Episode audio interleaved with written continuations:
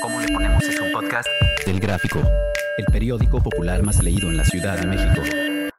Escucha cada semana un episodio nuevo en elgráfico.mx o en tu plataforma de audio preferida.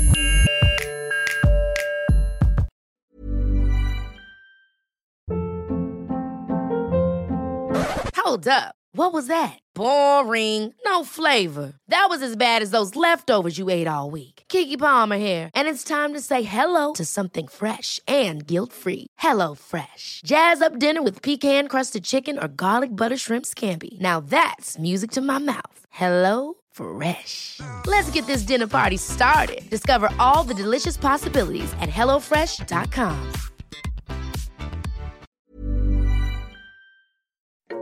Bienvenido al programa ¿Cómo le ponemos?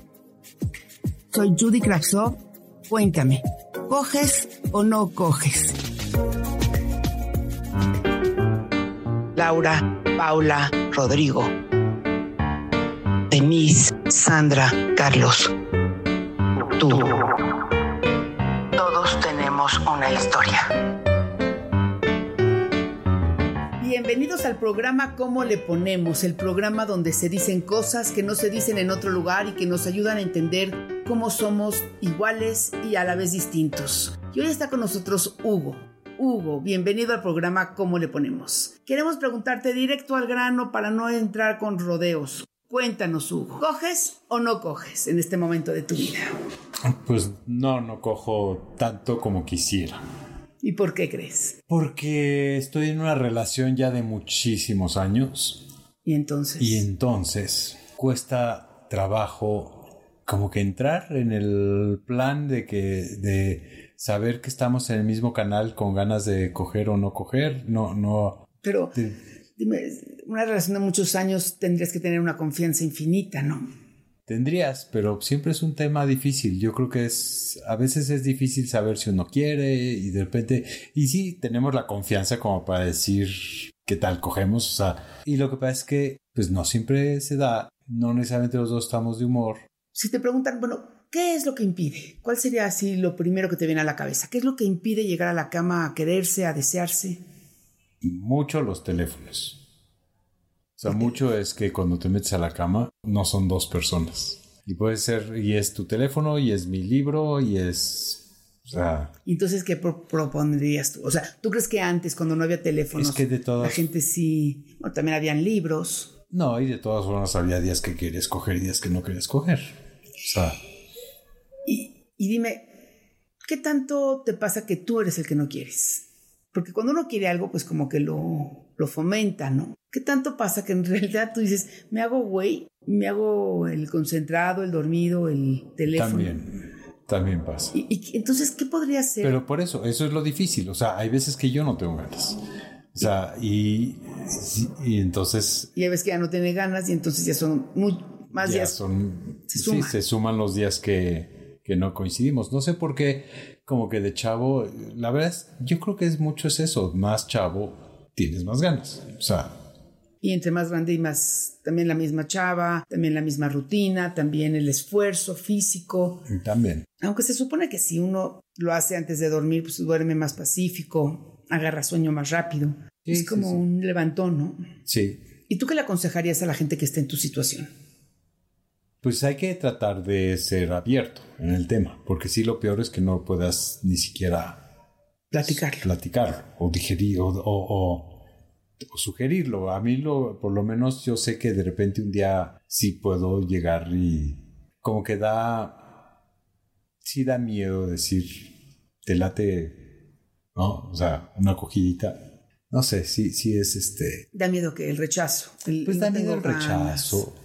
Creo que da miedo el rechazo. Sigue siendo un tema, pues como que da pudor. Pero ahorita que tú dices que a veces tú no tienes ganas, pues tú también rechazas a veces. Claro, sí. Como tú dices, hijo, el rechazo, ¿no? Entonces es mejor sentirse rechazado que rechazante. Pues no hay que tomársela personal, ¿no? Yo, yo creo que también en una relación así, si llegas a un momento que sabes, a veces yo no tengo ganas, a veces ella no tiene ganas, y, y sabes que si yo puedo decir, ¿qué onda? Cogemos, también debo de poder aceptar, chin, sabes que ahorita no me late. lo acepta uno. El chiste es cómo romper con eso de, ok, hoy no le latió, no lo tomo personal, mañana intento. Ah, tampoco, mañana intento. Pero llega un punto en que como tú dices, ya no tengo ganas. No, no sé si es como lo pones. O sea, no, no creo que sea como lo pones. El, el problema realmente es ya no tener tantas ganas. Pues sí, pero pues una triste. Yo no sé si a lo mejor le pasa a todo el mundo que coge, puedes tener expectativas falsas de cuánto deberías estar cogiendo o cuánto quisieras estar cogiendo.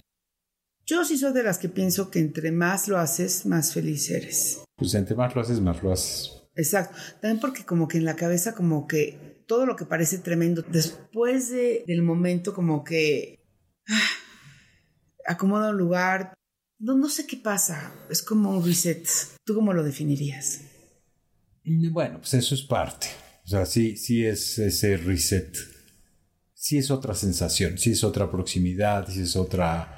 O sea, si tú sabías que diario vas a coger, serías más feliz. Así, si supieras que tienes una chava que diario en la noche a huevo, aunque tú estés fatigado, no me vale madres. ¿Te gustaría eso? Estaría interesante. Pues eso podría ser una propuesta, ¿no? Porque, una propuesta. porque la tuya suena un poco así como pues ya no, y, una, con, un cierto dejo de resignación. Sí, pero ahí tú estás diciendo una chava que todos los días quiere y tampoco es así. No, pero digamos que te toca en la vida. ah, no, por eso si te toca en la vida, pues sí está interesante el que le toque en la vida. Yo creo que puede ser fatigante. Pues esa podría ser una propuesta interesante. Sí, vamos a coger todos los días un mes. sí, en vez suena mejor que la resignación. Pues sí. Como dejar de fumar, ¿no? O sea, vamos a ser Día por día. Día por día, exactamente. Pues muchísimas gracias, Hugo. Es un deleite platicar contigo y platicarlo así, tan abierto y tan fácil. Un abrazo.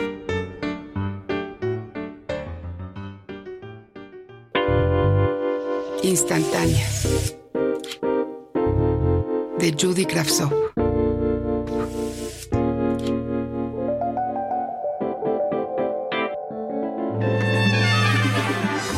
Maritere. Nuestra ciudad no estaba preparada para estas lluvias. Yo tampoco. Cuando la vi, estaba llorando, parada junto a la esquina de Durango y Valladolid. Me acerqué a preguntarlo si todo estaba bien. Contestó entre sollozos que tenía miedo. Asustada por el viento, con el cabello húmedo y revuelto, los ojos llorosos y una mueca de angustia, me dijo que se llamaba Maritere que escuché un ruido venido de la terraza de una casa de ahí junto. Cree que se callaron varias macetas, que el viento no deja de escuchar si alguien está pidiendo ayuda, que tiene miedo de entrar, miedo de moverse, de correr, de que la jale el aire ella también y salga volando y se haga daño. Maritere es de esas mujeres finitas que pesan poco y son chiquititas. Lo primero que hice fue intentar tranquilizarla y cubrirla del aeronazo que soplaba en ese momento. A mí los vientos no me dan miedo. Me gusta pensar que limpian la ciudad de los aires contaminados. Comenzó a decir más para ella que para mí, y así de fuerte estaba soplando el viento el día que la violaron en el campo. Aseguró que para ella esos vientos eran una señal de que se aproximaba algo malo, que algo desastroso iba a volverle a suceder.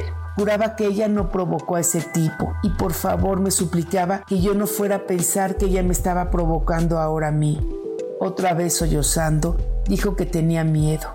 La vi de verdad asustada. Se veía tan frágil, tan miedosa, que cualquier persona malintencionada hubiera hecho con ella lo que le daba la gana. Pero sus lágrimas me hacían pensar que había sufrido de niña y que no se había repuesto de esa violación.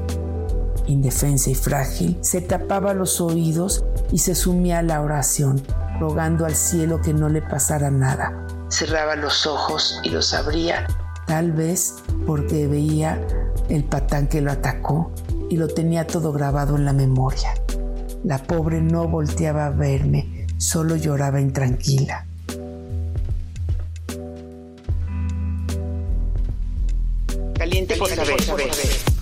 Mi novio detesta a mi nieto. Dice que es un niño grosero y que yo me convierto en una idiota cada que lo veo. A él le molesta que lo consienta porque me dice que mi hija no lo educa y que yo menos. Total, que esa es la única razón por la que peleo con él.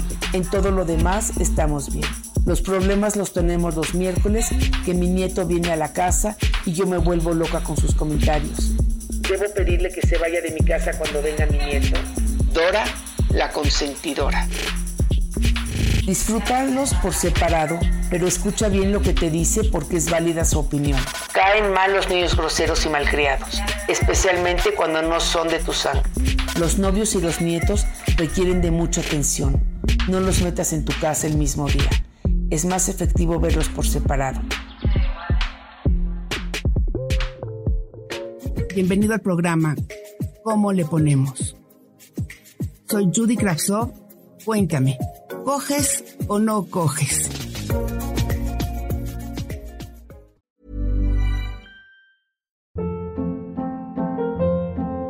Hold up. What was that? Boring. No flavor. That was as bad as those leftovers you ate all week. Kiki Palmer here, and it's time to say hello to something fresh and guilt-free. Hello Fresh. Jazz up dinner with pecan-crusted chicken or garlic butter shrimp scampi. Now that's music to my mouth. Hello Fresh. Let's get this dinner party started. Discover all the delicious possibilities at hellofresh.com.